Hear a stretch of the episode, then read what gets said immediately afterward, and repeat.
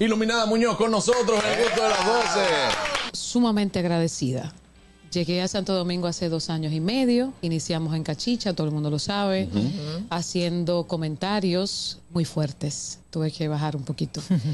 y ya luego entonces pasamos a la Z101 y hemos crecido mucho. Todo ese respeto yo entiendo que te lo has ganado. Hacer comentarios no es nada fácil porque tú tienes muchos temas que te pueden generar las visualizaciones, que te puedes dar a conocer y tienes quizás un tema más profundo, pero más aburrido a la mayoría. Pero en realidad yo soy cuadrada en el sentido de que los comentarios que yo asumo no es un personaje. Claro. ¿Qué tal la valoración del el gobierno actual y la candidatura de Abel?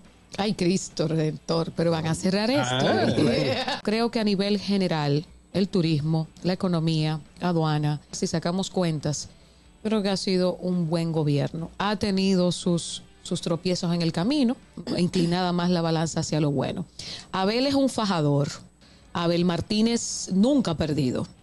Lamentablemente, según las encuestas y según lo que se puede visualizar en su partido a nivel interno, esta va a ser su primera vez.